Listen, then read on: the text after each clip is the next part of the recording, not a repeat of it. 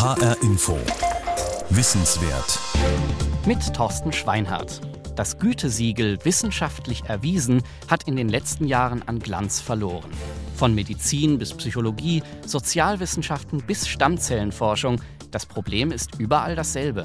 Immer wieder stellen sich veröffentlichte Untersuchungen im Nachhinein als ungenau oder falsch heraus, etwa weil sich ihre Ergebnisse von Forschern, die darauf aufbauen wollen, nicht bestätigen lassen. Sie sind nicht reproduzierbar. Mit Betrug oder Fälschung von Forschungsdaten hat das in der Regel aber nichts zu tun. Ein ernstes Problem sind die fehlerhaften Studienergebnisse dennoch. Wissenschaft, auf die man sich nicht verlassen kann, schafft kein Wissen. Sie ist nutzlos. Was tun Wissenschaftler also, um aus solchen Situationen herauszukommen oder am besten sie zu umgehen? Anneke Meyer geht dieser Frage in der heutigen Ausgabe von HR Info Wissenswert nach. Im weißen Kittel steht Lisa Hitschler hinter der Laborbank und hantiert mit Kanüle und Bunsenbrenner. Die Zentrifuge rotiert, durch die Fenster wirft die Sonne lange Lichtstreifen. Es ist ein ganz normaler Arbeitstag in der Abteilung für molekulare Mikrobiologie und Bioenergetik an der also Universität. Wir machen eben Frankfurt. einfach den Gashahn auf. Dann kann man den Bunsenbrenner auch direkt aufdrehen. Die Doktorandin nimmt eine Flasche zur Hand, in der eine leicht trübe Flüssigkeit schwappt. Eine Bakterienkultur. In der heißen Flamme des Bunsenbrenners sterilisiert sie den Gummistopfen, der die Flasche verschließt, und eine Kanüle. Dann äh, sticht man mit der Kanüle durch den Gummistopfen in die flüssige Kultur, zieht eine Probe auf und dann kann man die Spritze wieder entnehmen. Aus der Flasche herausbekommen könnte man die Bakterien natürlich auch weniger kompliziert. Nur würde die Kultur dann wahrscheinlich verunreinigt werden. Und dann wäre das ganze Experiment umsonst. Seit Wochen arbeitet Lisa Hitschler daran, das Bakterium Thermoanaerobacter kiwui dazu zu bringen, auf 100% Kohlenmonoxid zu wachsen. Also auf reinem Gift. Dahinter steckt nicht nur die wissenschaftliche Neugier, vielmehr sollen die Bakterien Abfallstoffe in etwas umwandeln, das wir Menschen gebrauchen können. In diesem Fall sollen sie Energie aus kohlenmonoxidhaltigen Abgasen gewinnen. Ob Thermoanaerobacter kiwui ein Kandidat für so ein Abfallrecycling ist, kann eine einfache Messung zeigen, die, ob das Bakterium in Gegenwart des Giftes überlebt und sich vermehrt. Okay, was ich jetzt mache, OD messen, also die optische Dichte wird sozusagen gemessen von der Kultur, um das Wachstum zu verfolgen. Je weniger lichtdurchlässig die Flüssigkeit ist, desto mehr Bakterien enthält sie. Je stärker die Bakterien sich vermehren, desto besser bekommt ihnen das giftige Kohlenmonoxid. Die Biologin zieht mit einer Spritze eine Probe auf und überführt die trübe Flüssigkeit in ein kleines Gefäß. In einem Photometer misst sie die Lichtdurchlässigkeit. Und die liegt zurzeit bei 0,220. Da ich sie angeimpft habe, hatte sie äh, eine OD von 0,02. Das heißt also jetzt im Faktor von 10 ist sie mittlerweile schon angestiegen. Das heißt, die Bakterienkultur wächst tatsächlich. Lisa Hitschler ist davon nicht überrascht. Im Gegenteil, sie ahnt jetzt schon, wie stark sich die Bakterien bis morgen vermehren werden. Ihre ehemalige Kollegin Marie Wekhoff hatte bereits 2017 veröffentlicht, wie man Thermoanaerobacter kiwui dazu bringen kann, von Kohlenmonoxid zu leben. Der Trick ist, die Bakterien nach und nach an das Gift zu gewöhnen. Alle paar Tage wird dazu die Konzentration des Gases in der Kulturflasche erhöht. Lisa Hitschler macht dieses Experiment gerade einfach nach. Wozu soll das gut sein? Sie weiß doch schon, was dabei herauskommt, oder? Dr. Mirko Basen ist Lisa Hitschlers Betreuer und leitet das Forschungsprojekt. Also ich habe das Projekt jetzt aufgegriffen und wir versuchen zu verstehen, wie der, der Stoffwechselweg denn funktioniert. Und dazu machen wir Studien im Labor, dass wir das, ähm, die Experimente jetzt in dem Fall von der Frau Wekhoff wiederholen. Und wir wollen dann herausfinden, ob sich zum Beispiel im Genom äh, Dinge verändert haben. Also ob da Mutationen entstanden sind, die möglicherweise dazu geführt haben, dass das Bakterium jetzt auf Kohlenmonoxid wachsen kann. Die Reproduktion eines alten Experimentes ist der erste Schritt zur Beantwortung einer neuen Frage. Man muss schließlich sicherstellen, dass die Basis, auf der eine Untersuchung fußt, auch solide ist. Der primäre Test eines wissenschaftlichen Ergebnisses ist seine Reproduzierbarkeit. So steht es auch im Memorandum zur Sicherung guter wissenschaftlicher Praxis der deutschen Forschungsgemeinschaft.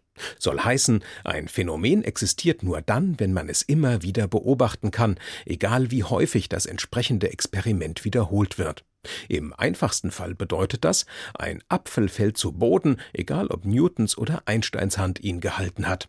In den meisten Fällen ist Reproduktion allerdings komplizierter. Wir reproduzieren sozusagen auch im Labor sehr häufig unsere eigenen Daten wieder. Wenn wir dann zu signifikanten Abweichungen kommen, dann würden wir das wiederholen und nochmal wiederholen, um zu gucken, haben wir dann einfach einen individuellen Fehler gemacht. Und wenn wir aber immer wieder eine Abweichung finden würden, dann würden wir anfangen zu untersuchen, warum ist denn diese Abweichung da. Lisa Hitschler ist fast fertig mit der Reproduktion und damit auch mit ihrer Doktorarbeit. Mirko Basen wird die Experimente von Frau Wekow hingegen schon sehr bald noch einmal machen müssen. Er hat eine Stelle als Juniorprofessor an der Uni Rostock bekommen und muss zuallererst sicherstellen, dass im neuen Labor alles genauso klappt wie im alten. Applaus gibt es für diese Sorgfalt nicht. Wenn die Biologen ihre Arbeit später irgendwann veröffentlichen, werden solche Kontrollexperimente darin noch nicht einmal erwähnt werden. Wiederholung gehört eben zur Wissenschaft dazu. Sie ist das, was man tun muss, bevor man endlich das tun kann, was man möchte. Etwas, dem normalerweise wenig Bedeutung beigemessen wird, bis irgendetwas einmal nicht funktioniert. Die Geschichte fängt so an, dass 2011 ich und dann noch zwei andere Leute ins Labor gekommen sind von Pam Ronald. Erinnert sich Benjamin Schwessinger. 2011 hat er gerade seine Doktorarbeit beendet. Er erforscht das Immunsystem von Pflanzen. Professorin Pamela Ronald oder Pam, wie ihre Mitarbeiter sagen, ist eine Koryphäe auf diesem Gebiet. An der University of California in Davis untersucht sie, wie das Immunsystem von Kulturpflanzen wie Reis Krankheitserreger erkennt. Aber auch, mit welchen Tricks die Krankheitserreger die Immunabwehr der Pflanzen lahmlegen. Wissen, dass die Basis liefert, um schädlingsresistente Pflanzenarten zu züchten. Das langfristige Ziel ist es, Ernteerträge zu steigern und den Pestizideinsatz in der Landwirtschaft zu verringern. 2009 hatte Pamela Ronalds Arbeitsgruppe einen dafür sehr wichtigen Befund im Fachmagazin Science veröffentlicht. Die Wissenschaftler hatten ein Protein entdeckt, an dem Reispflanzen bakterielle Krankheitserreger erkennen. Benjamin Schwessinger ist begeistert und nicht nur er. Wir sind eigentlich mehr oder weniger alle in das Labor gekommen, weil wir die 2009 Publikation gelesen hatten und halt darauf aufbauen wollten und wie das halt in Wissenschaft geht. Am Anfang versucht man halt die vorherigen Ergebnisse zu wiederholen. Nur gelingt genau das weder ihm noch den Kollegen, die 2011 mit ihm anfangen, bei Pamela Ronald zu forschen. Aber irgendwie ging es alles nicht zusammen. Der erste Gedanke, der Benjamin Schwessinger kommt, ist, das kann nicht sein. Er muss einen Fehler gemacht haben. Aber irgendwann ist klar, der Fehler liegt nicht bei ihm oder den anderen jungen Wissenschaftlern, er liegt in der vermeintlich so wegweisenden Studie. Das beschriebene Protein spielt beim Erkennen der Krankheitserreger gar keine Rolle. Benjamin Schwessinger steht plötzlich ohne Forschungsthema da. Und nicht nur er, auch andere Arbeitsgruppen hatten sich auf die fehlerhaften Ergebnisse verlassen und stecken Zeit und Geld in Forschung, die scheitern muss. Natürlich kommen die Gedanken, ob man die Gruppe wechseln sollte oder was das überhaupt soll oder wo man da reingeraten ist. Benjamin Schwessinger wechselt die Gruppe nicht. Er bleibt und begibt sich auf Fehlersuche. Dann haben wir herausgefunden, dass die Bakterienlinien in der Datenbank falsch waren. Theoretischerweise könnte das durch Mutation hervorkommen, aber da das tiefgefrorene Bakterienlinien sind, ist es ein bisschen schwierig vorzustellen. Wahrscheinlicher ist es, dass jemand es falsch beschriftet hat oder durcheinander gebracht hat. 2013 ziehen Pamela Ronald und ihre ehemaligen Mitarbeiter die fehlerhafte Science-Studie zurück. Ein Jahr später veröffentlicht sie mit ihrem neuen Team eine umfassende Korrektur. Da hat man damals schon versucht, irgendwie der wissenschaftlichen Gemeinschaft nahezulegen, dass das wirklich ein Fehler war und dass wir das auch wirklich ganz klar aufgearbeitet haben. Wissenschaft korrigiert sich selbst, so heißt es oft. Gemeint ist, dass jeder Fehler irgendwann auffällt, eben weil eine Studie immer auf den Erkenntnissen einer vorangegangenen Untersuchung aufbaut. So wie im Labor von Pamela Ronald. Nimmt man die Anzahl zurückgezogener Studien als Maß dafür, wie oft Fehler passieren, hat die Wissenschaft ein hervorragendes Zeugnis. Nur vier von 10.000 Studien werden zurückgezogen, weil sich im Nachhinein zeigt, dass ihre Ergebnisse falsch sind. Auch wenn jede einzelne davon für die beteiligten Forscher ein Drama ist. Vier von 10.000, das ist nicht viel, weniger als 0,001 Prozent. Nicht signifikant, würde man in der Wissenschaftssprache sagen. Die Dunkelziffer dürfte allerdings um einiges höher sein. Und das nicht nur, weil einzelne fehlerhafte Studien unentdeckt bleiben, sondern auch, weil eine ganze Menge wissenschaftlicher Ergebnisse nicht wirklich falsch sind, aber auch nicht wirklich richtig. Ein Apfel fällt immer zu Boden, aber was, wenn der Apfel nicht auf der Erde, sondern auf der internationalen Raumstation fallen gelassen wird? Beweist der dann schwebende Apfel, dass es die Schwerkraft nicht gibt? Uh, es gibt eine ganze Menge von Fallen, in die man hineintappen kann, wenn man ein Forschungsprojekt plant, es durchführt oder die Daten auswertet. Jelte Wichertz ist Professor an der Universität Tilburg. Der Niederländer ist von Haus aus Psychologe. In den letzten Jahren hat er sich aber vor allem damit einen Namen gemacht, dass er Forschung erforscht. Vor zwei Jahren haben wir eine Studie veröffentlicht, in der wir getestet haben, wie viele Entscheidungen bei der Durchführung einer Studie getroffen werden, die möglicherweise das Ergebnis verfälschen. Wir sind auf 34 gekommen, angefangen bei der Auswahl von Probanden bis hin zu der Entscheidung, welche statistischen Tests man benutzt. Da gibt es wirklich viel Spielraum. And there's a lot of room to maneuver. Spielraum, der den Unterschied zwischen Effekt oder Nicht-Effekt bedeuten kann, einem fallenden oder einem schwebenden Apfel. Die Schwierigkeiten, die sich daraus ergeben, sind nicht zu unterschätzen. Bei einer Umfrage des Fachjournals Nature im Jahr 2016 gaben 50 Prozent der befragten Wissenschaftler an, eines ihrer eigenen Ergebnisse nicht reproduzieren zu können. Die Wiederholung der Experimente von Kollegen hatte sogar 70 Prozent der Befragten mindestens einmal Probleme bereitet. Ein Zusammenschluss von Forschern, die gezielt hundert vielbeachtete Studien aus der Psychologie wiederholten, konnte gerade ein Drittel der beschriebenen Ergebnisse bestätigen. Und das ist noch ein guter Schnitt. Zumindest im Vergleich mit der sogenannten präklinischen Forschung, also den Studien, die durchgeführt werden müssen, bevor ein Medikament zum ersten Mal an menschlichen Probanden getestet werden kann. Auftragsforscher der Pharmaindustrie berichten, dass lediglich 10 bis 20 Prozent der präklinischen Studien reproduzierbar sind.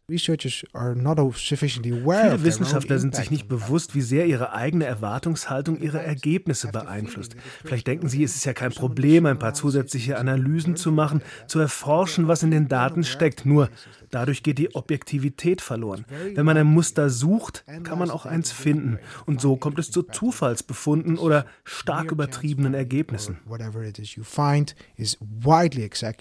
Zu große Erwartungen. Ein Problem, das verschärft wird durch zu kleine Stichproben. Werden tausend Menschen befragt, fällt eine extreme Antwort nicht ins Gewicht. Bei einer Befragung von 20 Personen macht sie aber fünf Prozent des Gesamtergebnisses aus. In kleinen Stichproben werden unbedeutende Tendenzen schnell zu großen Ergebnissen. Das größte Problem in der Forschung ist die Unsicherheit kleiner Stichproben. Es gibt natürlich Kontrollmechanismen, die Qualität in der Wissenschaft sicherstellen sollen. Statistik, Begutachtung durch Kollegen. Es gibt diese Mechanismen und sie funktionieren einigermaßen, aber eben nicht so gut, wie sie es sollten. This works okay, but it's not optimal. Wissenschaft korrigiert sich vielleicht selbst, trotzdem wäre es gut, wenn sie offensichtliche Fehler von vornherein vermeiden würde, denkt Jelte Wichertz. Wenn die etablierten Methoden nicht mehr ausreichen, um wissenschaftliche Genauigkeit sicherzustellen, wird es Zeit für neue Methoden. Andreas Stufenberg öffnet die Tür zu einem kleinen Raum im obersten Stock des Gebäudes für Sozialpsychologie der Uni Tilburg. Seit über einem Jahr ist die Doktorandin in Jelte Wichertz Arbeitsgruppe. Sie versucht herauszufinden, ob ein bekanntes Phänomen aus der Psychologie vielleicht gar nicht existiert. Nach und nach trudelt eine Handvoll junger Frauen und Männer ein. Andreas Stufenbart begrüßt die kleine Gruppe. Die Studierenden sind gekommen, um an ihrem Experiment teilzunehmen. Ähm, goedemiddag allemaal. Wat fijn dat jullie hier zijn om mee te doen aan het experiment. Es geht um Problemlösung. Das zumindest ist den Studierenden vorab gesagt worden. Genauere Informationen gibt es nun vom Tonband. Eine Botschaft des in Wirklichkeit natürlich erfundenen Studienleiters Dr. Hamilton. Hallo, bedankt für Ihre Deelnahme an dit onderzoek. Mein Name ist Dr. Hamilton. Nachdem sie die Aufnahme fertig gehört haben, wissen die sechs Erstsemester, dass Dr. Hamilton sich für Unterschiede in den mathematischen Fähigkeiten von Männern und Frauen interessiert. Und sie deshalb jetzt ein kleiner Mathetest erwartet. Was sie nicht wissen ist, dass allein diese kurze Einführung dafür gesorgt haben könnte, dass vier von ihnen, die vier Frauen nämlich, in dem Test schlechter abschneiden werden. Jeder kennt dieses Vorurteil, dass Frauen schlechter in Mathe sind als Männer. Und die Idee ist, wenn man Frauen dieses Stereotyp ins Bewusstsein ruft, führt alleine das dazu, dass sie in einem Mathetest tatsächlich schlechter abschneiden. Eine Art selbsterfüllende Prophezeiung. Bedrohung durch Geschlechterstereotype oder Gender Stereotype Threat wird der Effekt in der Psychologie genannt. Er wird oft als Erklärung dafür genommen, warum Männer dem Anschein nach besser in Mathe sind. Auch in bildungspolitischen Debatten kommt das Phänomen immer wieder zur Sprache. es ist also eine sehr einflussreiche Theorie, die in vielen Psychologie-Lehrbüchern aufgeführt wird. Zahlreiche Publikationen beschreiben den Effekt. In den letzten Jahren sind aber einige Bedenken aufgekommen. Das wohl am schwersten wiegende dieser Bedenken eine Studie von Andreas Dufenbergs Kollegin Paulette Flore. Sie hatte Daten von 2000 niederländischen Schülerinnen und Schülern erhoben, ursprünglich um Details des Effektes zu untersuchen, nur konnte sie ihn nicht finden. Eine eingehende Literaturrecherche zeigte, keine der vorangegangenen Studien hatte mehr als 150 Personen getestet und die meisten Untersuchungen waren in den USA durchgeführt worden. Hat die Bedrohung durch Geschlechterstereotype möglicherweise einen kulturellen Hintergrund? Funktioniert das bei emanzipierten Niederländerinnen einfach nicht? Oder ist der Effekt vielleicht doch ein Zufallsbefund, der zu gut zu unserer Erwartung passt, um ihn nicht zu glauben? Der beste Weg, das zu klären, ist es, etwas zu tun, was in der Wissenschaft traditionell verpönt ist, eine Studie nachzumachen. Und zwar nicht wie in der Forschung üblich, um eine eigene Frage daran anzuschließen, sondern einfach nur um der Wiederholung selbst, der Zuverlässigkeit willen, erklärte Jelte Wichertz. Das Ziel ist es, eine Studie zu wiederholen, die einen bestimmten Effekt gezeigt hat. Wir machen alles möglichst genau so, wie es dort beschrieben ist, aber unsere Stichprobe ist viel größer und wir vermeiden, dass unsere Erwartungen uns später in die Irre führen, indem wir schon vor der Datenerhebung öffentlich dokumentieren, was genau wir tun wollen. Und so können wir besser überprüfen, ob es den beschriebenen Effekt gibt oder nicht. Andreas Dufenberg verteilt die Matheaufgaben. Schrift immer schön nach unten. Ähm, noch Ob noch jemand Fragen hat? Nein, alle drehen ihren Testbogen um und beginnen zu rechnen. 20 Minuten Zeit für 30 Aufgaben auf Abiturniveau. Kein Taschenrechner. Die Gruppen, in denen getestet wird, dürfen maximal 10 Teilnehmer umfassen und müssen Männer und Frauen enthalten. In größeren Gruppen kann die Bedrohung durch Geschlechterstereotype durch die Anonymität der Masse verloren gehen. So argumentieren frühere Studien. Die Stimme in der Aufnahme muss männlich sein. Das soll das Vorurteil angeblich verstärken. Eigentlich sind all diese Details schon von der Studie vorgegeben, die wiederholt werden soll. Aber an manchen Stellen sind Änderungen unumgänglich. So müssen etwa die Matheaufgaben an das Schulniveau des Landes angepasst werden, in dem die Daten erhoben werden. Solche Änderungen werden penibel geplant, dokumentiert und schon vor der Datenerhebung veröffentlicht. Registered Rapid wird diese Methode der Reformwissenschaft genannt.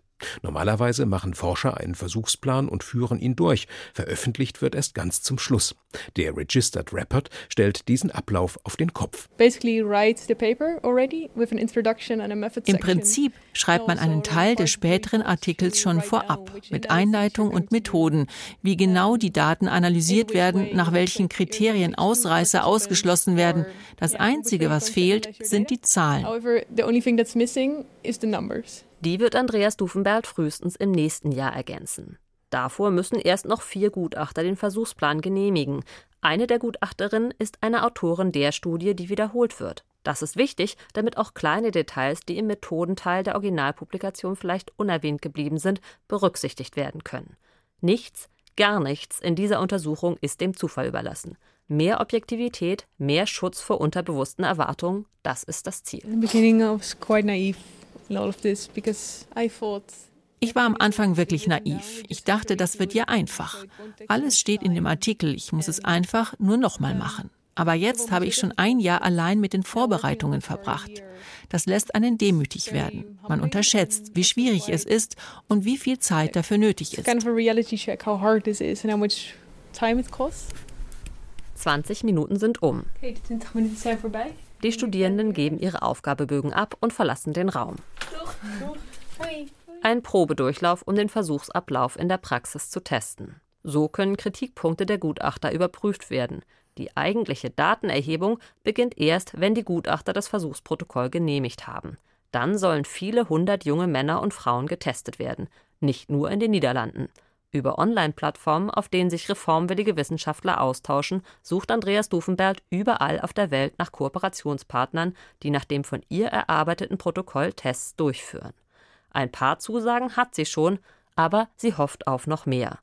Wird sie so am Ende eindeutig zeigen können, ob es die Bedrohung durch Geschlechterstereotype wirklich gibt? Falls wir die Ergebnisse nicht bestätigen können, bedeutet das nicht, dass die ganze Theorie hinfällig ist. Es bedeutet, dass wir unter den gewählten Versuchsbedingungen den Effekt nicht finden können.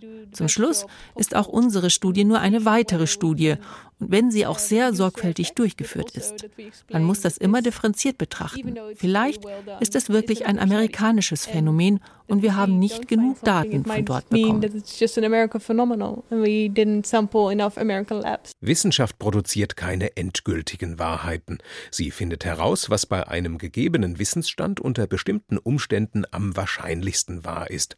Ein Apfel fällt zu Boden, Schwerkraft gibt es trotzdem nicht. Newtons Gravitationsgesetze gelten seit Einsteins Relativitätstheorie als überholt. Gravitation wird nicht länger als Kraft betrachtet, sondern als Eigenschaft der Geometrie von Raum und Zeit. Ich glaube, es geht halt darum, dass zu sagen, okay, vielleicht habe ich das zwei, drei Jahre vorher gedacht und jetzt habe ich irgendwie noch andere Sachen gelesen und andere mehr Wissenschaft gemacht. Jetzt glaube ich nicht mehr, dass es so ist oder es ist halt so eine neue Hypothese daraus gefunden. Ich glaube schon, ja, das ist, glaube ich, so, was Wissenschaft ja auch ausmacht. Also das ist ja so ein Prozess. Man, man lernt ja aus, aus, aus seinen Fehlern. Drei Jahre nachdem Benjamin Schwessinger und seine Kollegen an der University of California in Davis den Fehler ihrer Kollegen entdeckt haben, finden sie das richtige Protein, durch das Reispflanzen krankheitserregende Bakterien identifizieren können. Das neue, richtige Studienergebnis wurde vom Verlag der Fachzeitschrift Science noch einmal publiziert. Ich glaube, wir sind auch alle bessere Wissenschaftler geworden. Wir schauen nochmal zweimal hin, auch selbstkritisch, ob diese Ergebnisse, die wir haben, wirklich das widerspiegeln, was sie sein sollen. Auch so, wie man Wissenschaft betreiben möchte. Ich glaube, da sind wir alle schon gestärkt rausgegangen. Inzwischen hat Benjamin Schwessinger seine eigene wissenschaftliche Arbeitsgruppe an der Australian National University in Canberra. Penible Dokumentation, Daten für andere zugänglich machen, Überprüfung durch Kollegen gehören in seinem Labor zur Routine. Nebenbei schult er Doktoranden und Postdocs auch außerhalb seiner eigenen Gruppe online oder auf Konferenzen. Wenn er die Zeit zurückdrehen könnte, würde er alles noch einmal genauso machen? Uh ich habe Zeit verloren, hätte ich was anderes machen können, hätte ich vielleicht mehr publizieren können. Also ich glaube, ich hätte meine Zeit, die man darauf verwendet hat, irgendwas zu korrigieren, in diesen Wissenschaftsmaßstäben vielleicht besser benutzen können. Publikationen sind die Währung der Wissenschaft. Wie viele, in welchem Fachmagazin, mehr ist dabei immer besser als weniger. Wer sich zu lange mit einer Sache aufhält, kann im Kampf um Stellen und Forschungsgelder schnell ins Hintertreffen geraten. Fehler in wissenschaftlichen Studien sind deshalb auch ein Stück weit Folgen des Systems. Eine Befragung zeigte 2017, Wissenschaftler wollen gute Forschung machen, sie fühlen sich aber vom System unter Druck gesetzt, Quantität vor Qualität zu setzen. Studien, die das Verhalten von Wissenschaftlern untersuchen, belegen dementsprechend, dass viele Forscher Stichprobengrößen und statistische Signifikanzschwellen genau so wählen, dass sie dem gängigen Standard Genüge tun. Mehr als nötig, genauer als nötig, das ist eher die Ausnahme. Ich finde es gut, dass es, wir es gemacht haben. Ich glaube, das ist eher so ein langfristiger Gewinn. Aber ich glaube nicht, dass es mir geholfen hat, jetzt einen Job zu bekommen oder so. Irgendwie Wissenschaft zu verbessern, ist sehr schwer quantifizierbar, deshalb zählt es nicht. Aber was ich anschließen will, ich glaube, es ändert sich was. Gerade unter jüngeren Wissenschaftlern setzen sich immer mehr freiwillig für verschärfte Qualitätssicherungsstandards ein. Inzwischen gibt es in den USA und Europa mehrere Institute, die sich ausschließlich der Erforschung von Forschung widmen. Registered Reports sind noch die Ausnahme, aber viele Fachzeitschriften fordern mittlerweile extrem detaillierte Versuchsbeschreibungen ein. In den Niederlanden gibt es seit kurzem den ersten Fördertopf weltweit, der Stipendien für die Wiederholung von älteren Studien zur Verfügung stellt. An der Uni Frankfurt stellt Lisa Hitschler ihre Bakterienkultur zurück in den Wärmeschrank, in dem sie weiter wachsen soll. Dann ergänzt sie die Messwerte des Tages in ihrem Laborbuch. Zum direkten Vergleich hat sie parallel dazu die Messwerte ihrer früheren Kollegin Marie Wekhoff aufgetragen.